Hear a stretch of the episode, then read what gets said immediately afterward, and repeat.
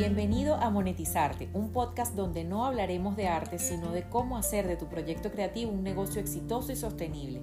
Quiero inspirarte a través de la historia real de artistas exitosos, brindarte cápsulas de libros de interés, compartir mi experiencia y finalmente ofrecerte entrevistas con expertos en distintas áreas. Todo ello con el propósito de crear tu marca personal, visibilizarla y vender tu arte. Soy Karina Sabio, orfebre, y voy a acompañarte cada dos semanas en esta aventura. ¿Comenzamos?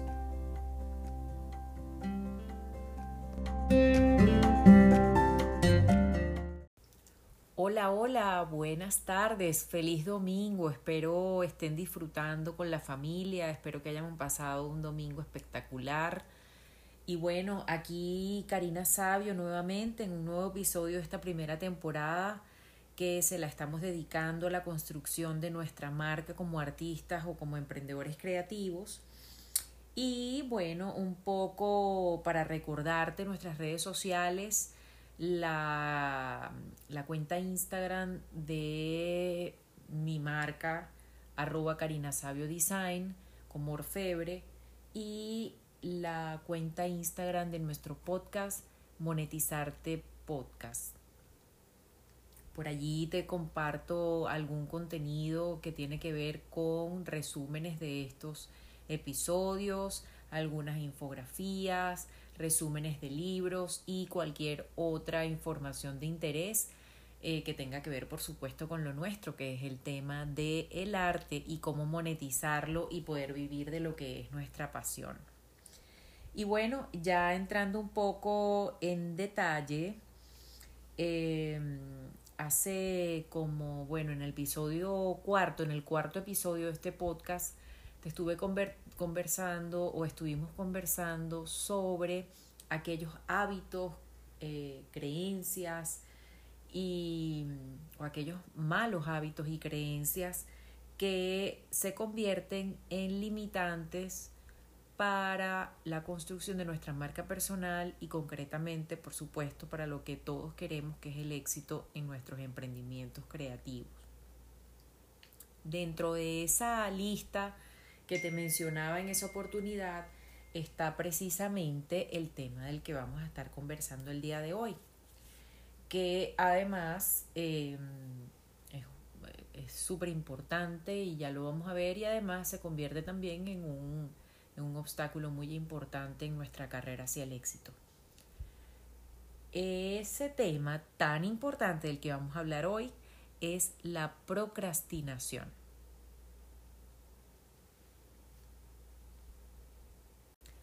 A ver, ¿te pasa que dejas de hacer una tarea incluso prioritaria por hacer otra irrelevante? ¿Te pasa que tienes que tienes una lista de tareas, eh, ya has identificado cuáles son esas tareas prioritarias y de repente dices, oye, pero déjame limpiar el escritorio, déjame limpiar el taller o déjame cualquier cosa, incluso ir a ver una película o oye, me recordé que tengo que bañar al perro. Y no sabes por qué, pero dejas de hacer esa actividad tan importante que tenías pautada y programada para realizar hoy.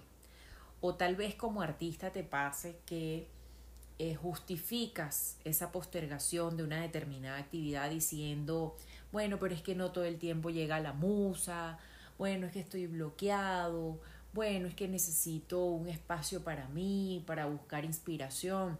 Y en cierto momento puede ser cierto, porque es verdad que, que, la, que, la, que la creatividad no siempre fluye, no siempre está presente, pero estoy casi, casi segura, porque lo vivo, que la gran mayoría de esas veces en las que postergamos y justificamos eso diciendo que es la musa, o qué es eso, o que es que necesito distraerme para que baje la inspiración. En la mayoría de esos casos lo que estamos haciendo es procrastinar. Entonces vamos a, primero a entender qué significa eso de procrastinar eh, para empezar entonces de lleno con este tema tan importante y que se convierte en un obstáculo muy grande hacia el éxito. Así que bueno, debemos de identificarlo y para poder luchar en contra de este, hmm, de este mal hábito. La procrastinación deriva del verbo en latín procrastinare, postergar hasta mañana.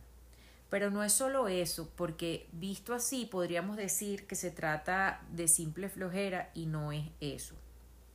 Al procrastinar, no solo postergamos, sino que dejamos de hacer una tarea que era importante y que postergamos y luego al postergarla como sabíamos que se trataba de algo muy importante y que nos va a limitar o nos va a retrasar el trabajo final o el resultado final que nosotros esperamos eh, alcanzar con, determinada planificación, al final eh, nos da ratón moral.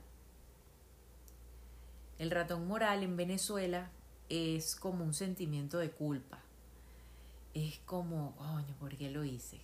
Disculpen el francés, pero, pero creo que era necesario. A mí me ha pasado y, y la verdad que no se siente nada bien. Me ha pasado no solamente con la procrastinación, me ha pasado con muchísimas cosas, pero es un sentimiento de culpa increíble porque además involucra una situación que yo mismo pude haber evitado, o sea, que estaba eh, bajo mi control, pero que simplemente obvié. Entonces, en este caso es así. En este caso yo sé que la actividad es importante, sé que esa, que esa postergación me va a traer consecuencias y a pesar de eso, pues bueno, la postergo. Lo más importante que se ha descubierto a nivel de la psicología es que no procrastinamos solo por un tema de mala gestión del tiempo, sino por una incapacidad para manejar estados de ánimo negativos en torno a esa tarea que estamos postergando. Esto es increíble. Yo hasta la fecha, yo eh, eh, en mi vida la verdad que he procrastinado bastante. Eh, al principio pensaba que era un tema de actitud, pensaba que debía reforzar un poco más mis, mis, mis hábitos, que debía planificarme muchísimo más, pero eh, de hecho, pues asumí una serie de aplicaciones, bajé y descargué al teléfono unas aplicaciones que son maravillosas, se las recomiendo por lo menos en el caso de Todoist. Todoist es excelente porque allí puedes planificar absolutamente todo también. Entonces, eh, me manejo con esta aplicación y me, me manejo en lo físico con unas agendas o con unos cuadernos, dependiendo, eso ha variado en el tiempo porque bueno, siempre me gusta también sentir el papel, sentir eh, mi escritura en el papel y entonces digamos que no me he podido desprender del todo del tema físico, ¿no? Entonces siempre comparto como que estas dos cosas, por un lado el Todoist, Todoist y por el otro lado lo que es el, el papel, la libreta, la agenda, el cuadernito, eh, pues eso es algo mío, ¿no?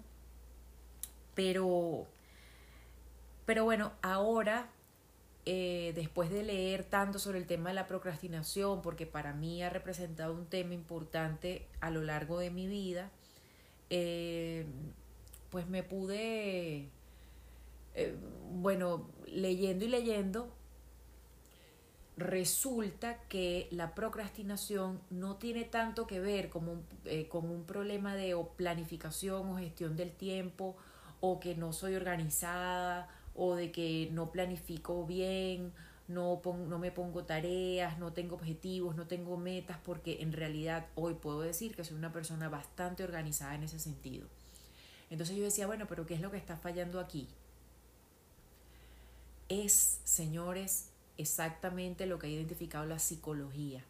Y tengo, bueno, claridad, hoy por hoy lo puedo ver. Y es que la procrastinación tiene que ver con el manejo de las emociones. Algunas de esas tareas eh, nos mm, que, que, esas tareas que solemos postergar nos generan emociones que no sabemos manejar. Puede ser, puede a ver, esa tarea en particular que normalmente postergamos nos puede generar una sensación de frustración, nos puede generar miedo, nos puede generar eh, o nos puede activar, como en mi caso el síndrome del impostor, nos puede generar fastidio, aburrimiento, eh, incluso pues miedo. Y para eso entonces vamos a hacer un ejercicio que a mí me, me, me ha resultado muy muy positivo para saber identificar cuáles son esas tareas. Entonces, ¿qué es lo que vas a hacer? Vas a tomar tu lista de, tu, tu, tu lista de tareas y allí vas a identificar cuáles son esas tareas que normalmente postergas dentro de lo que es tu trabajo creativo.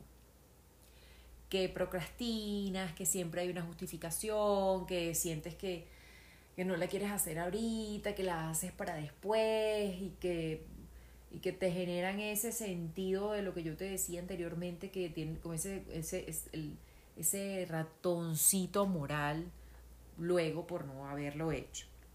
Entonces, esa tarea, ya que una vez, ya una vez que tengas identificadas esas tareas, cuáles son esas tareas que normalmente postergas, piensa qué emociones o pensamientos vienen a tu mente con relación a esa tarea. ¿Es aburrimiento, es frustración, es miedo, es mm, resentimiento o cualquiera de estas emociones? Una vez tengas identificado esa emoción o esas emociones, te darás cuenta que postergas no porque te dé flojera o porque estés embotado, sino que la razón principal es no saber cómo manejar esa emoción que se genera al hacer esa tarea en particular. Entonces, como nuestro cerebro disfruta de premios, te pone a hacer tareas menores, poco prioritarias, que te hagan sentir que fuiste productivo y así intentar liberarte de ese ratón moral que eh, o, o que se te genera por no haber realizado esa actividad que se supone que era prioritaria.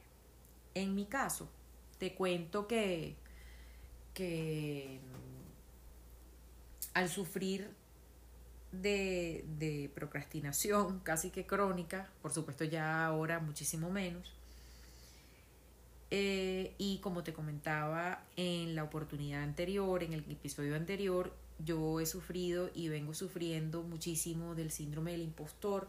Ya gracias a Dios está muchísimo mejor, ya yo me siento muchísimo más segura de, lo que hago, ya disfruto y reconozco muchísimo más mis logros.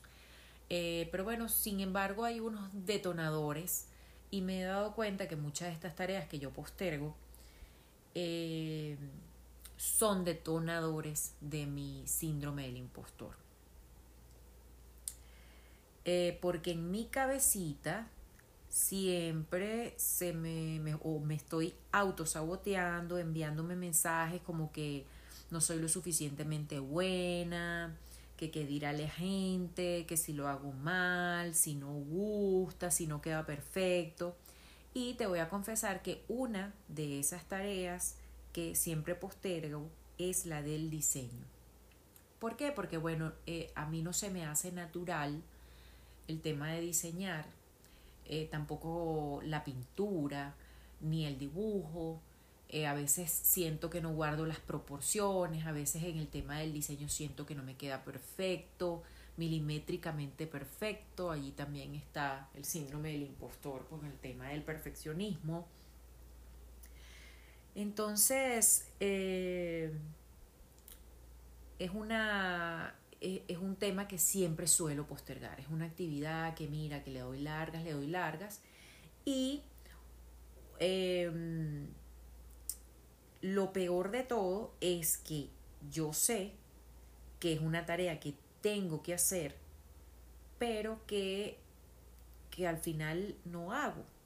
Entonces es una lucha contra mi falta de voluntad de hacer esa tarea, es como que si tuviese dos conciencias en mí, o sea, no sé, la bipolar.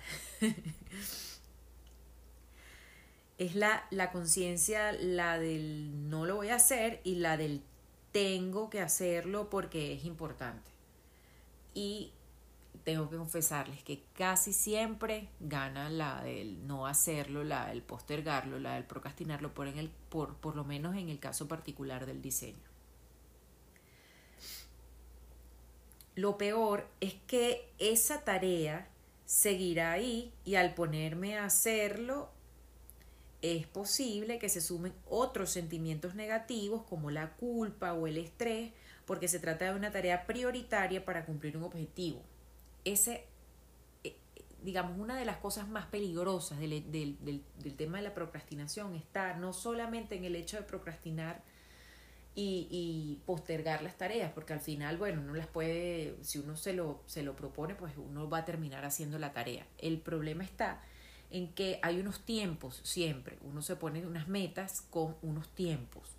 Entonces, al procrastinar, retrasas todo y al final vas a tener muchísimo menos tiempo para hacerlo, entonces te va a generar ansiedad, se te va a generar angustia, estrés, o sea, vas a ir sumando otras emociones negativas que incluso pueden llegar a enfermarte mental y psicológicamente y bueno, pueden generar otros, otro tipo de cosas muchísimo más, más difíciles de solucionar.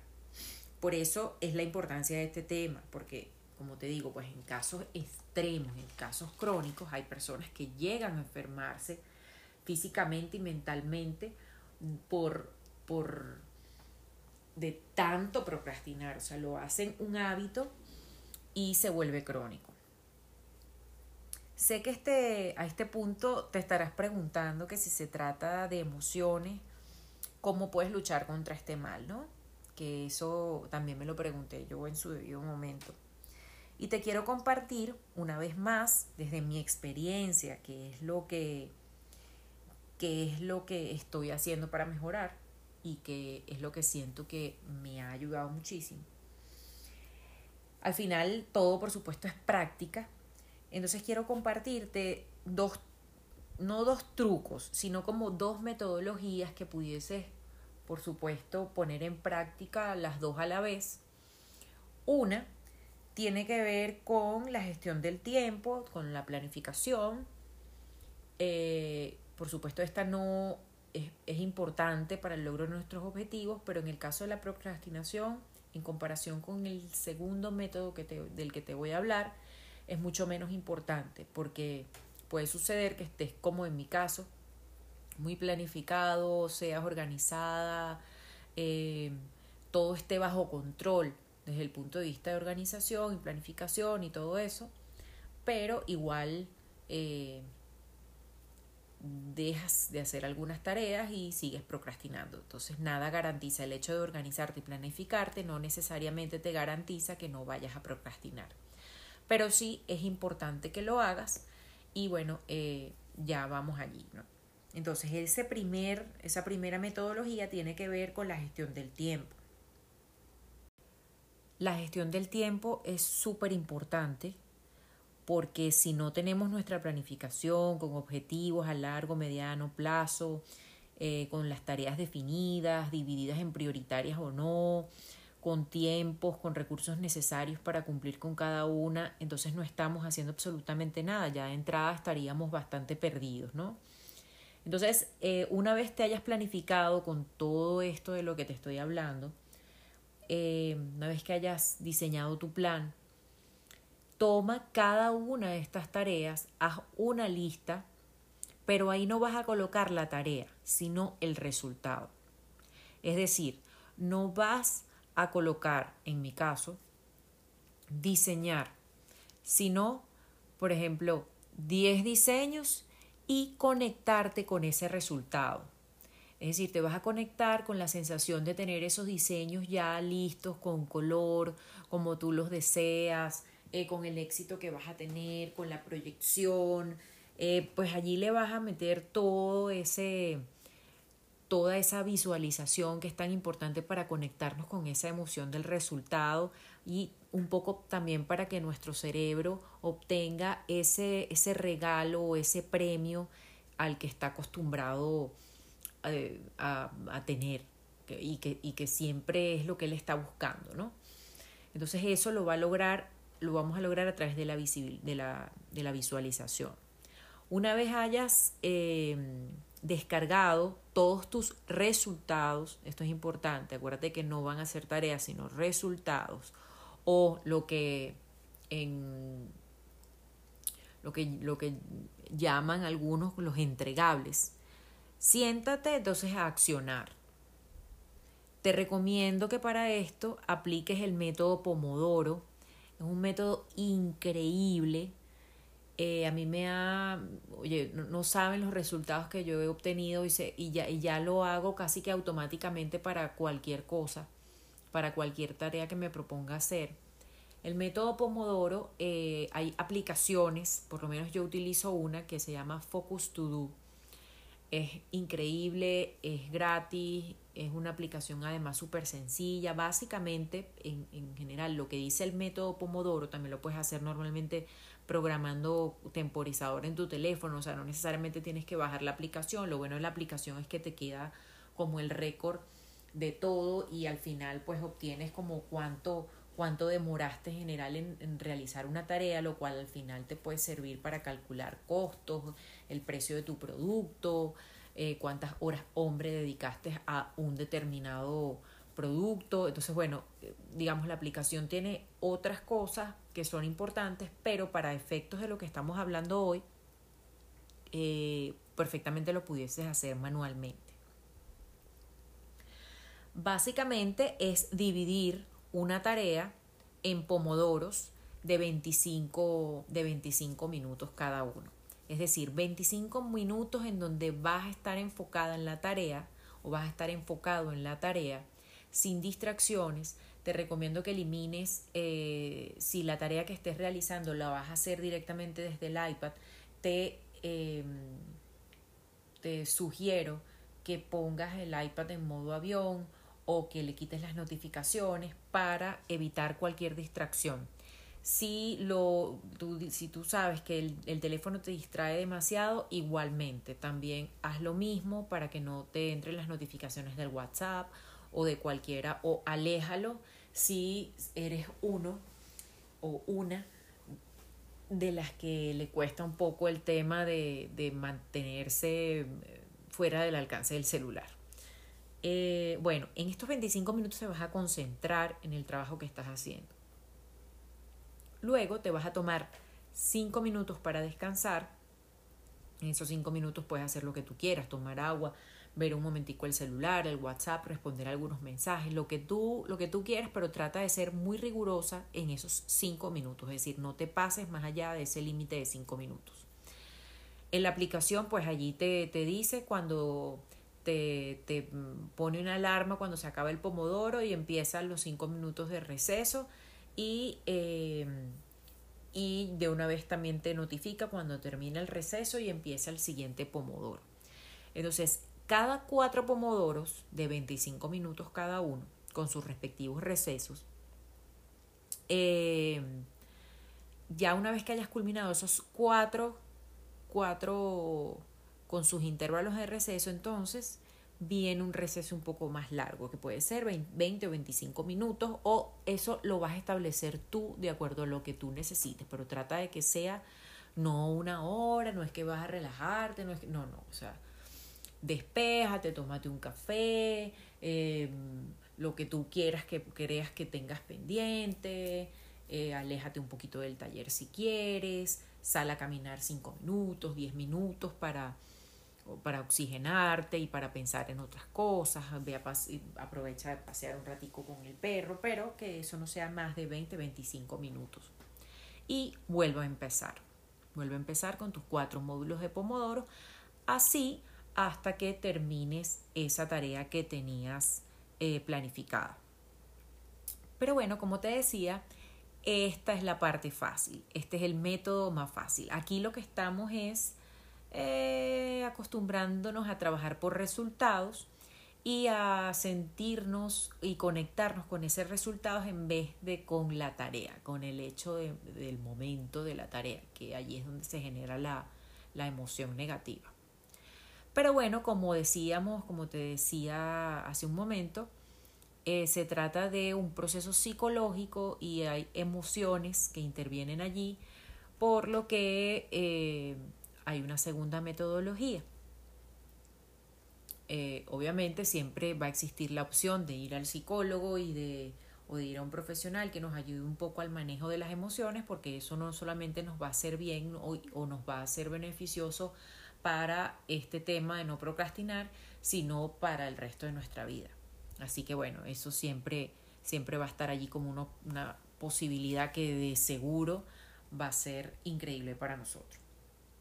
Entonces, bueno, como te decía, esta, es la, esta fue la metodología fácil porque, bueno, el hecho de planificar todo no implica necesariamente que no vayas a postergar aquella actividad que habías definido en tu plan y ya sabemos la causa, ¿cierto?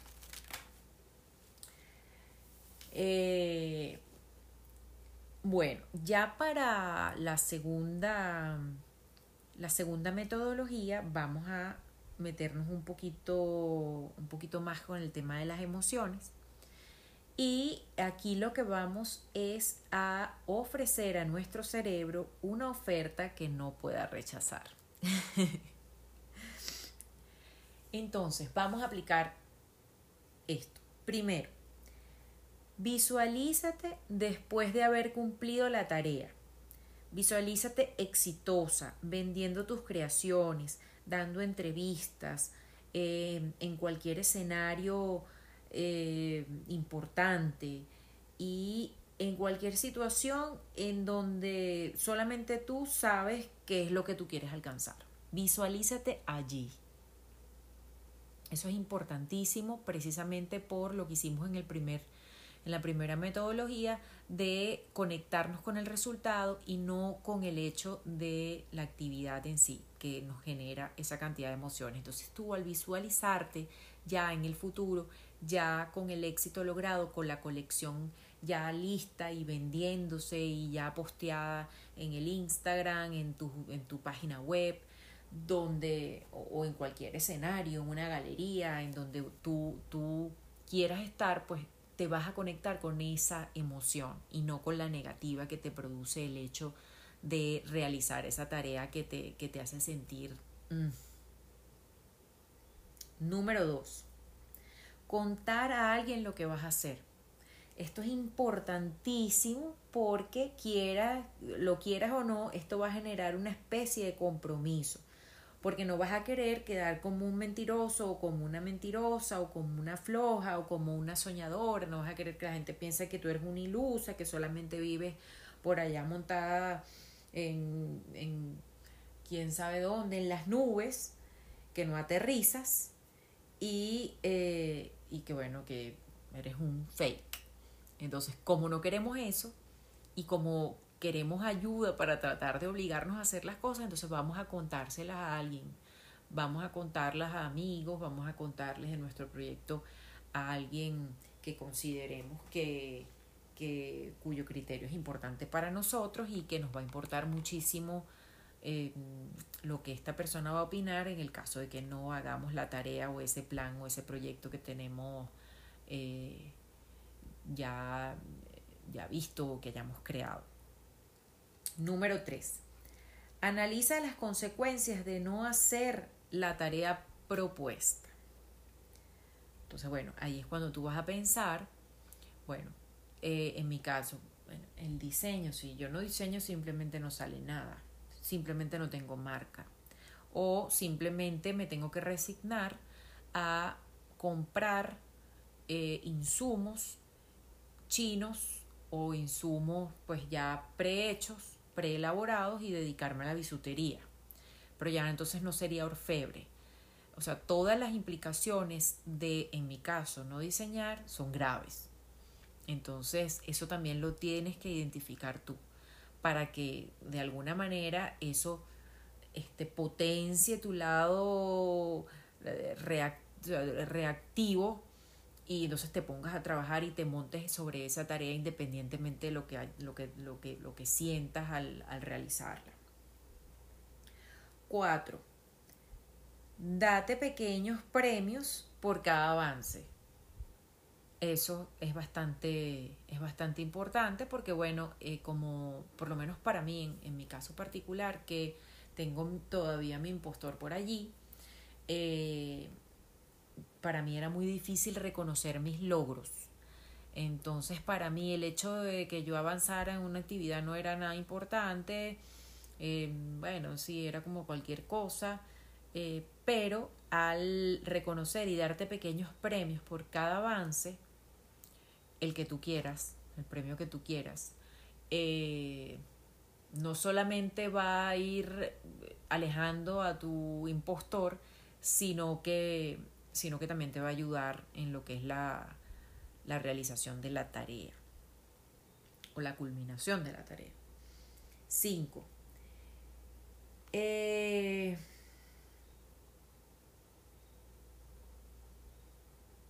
empezar, e, em, empezar a, hacer eso de darte los premios era lo que conversábamos hace ratico, de que el cerebro siempre tiene una necesidad de premios, tiene una necesidad de una retribución, tiene una necesidad de sentir, oye, que fue productivo y de que ganó algo y de que, de que mm, hubo un logro. Entonces, empezar a hacer esta actividad de los pequeños premios eh, va a empezar a motivar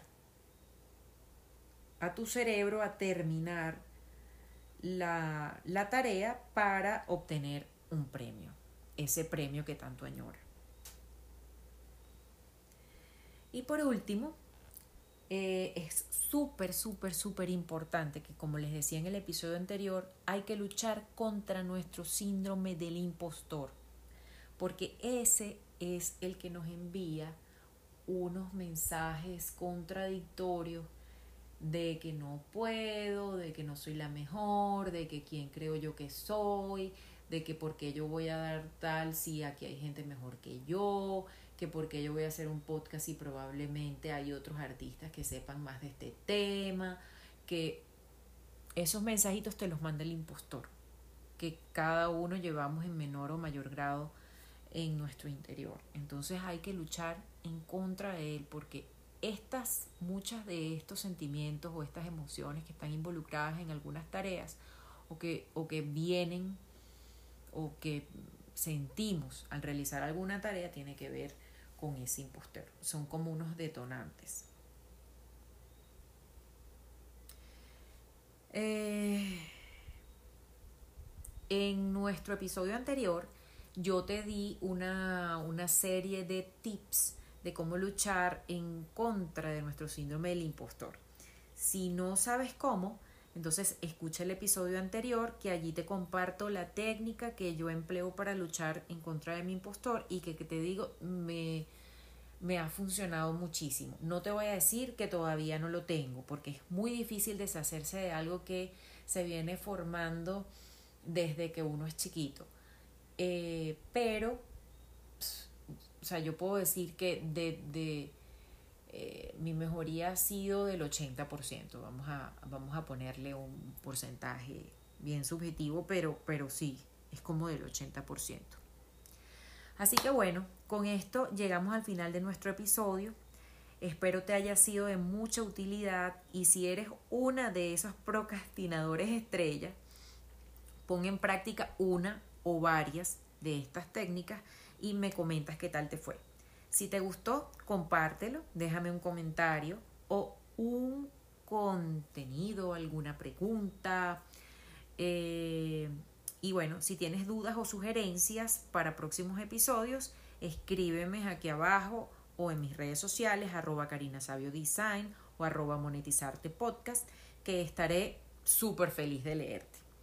Nos vemos dentro de dos domingos. Recuerda que este podcast eh, se, publica un domingo sí y un domingo no.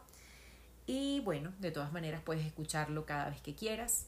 Eh, y el día que quieras también, el día que estés un poquito más cómodo, más cómoda para escucharlo y para sacar eh, todo el contenido y la información que tenemos para ofrecerte desde aquí.